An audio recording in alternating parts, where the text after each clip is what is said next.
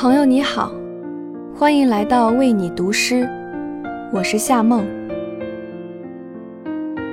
世界上没有完全相同的两片树叶，对于一棵树而言，每一片叶都是独特的存在。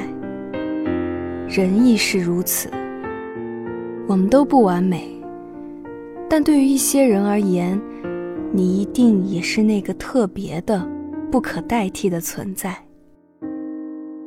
今天，与你分享一首诗人燕七的作品，《唯一的一个》。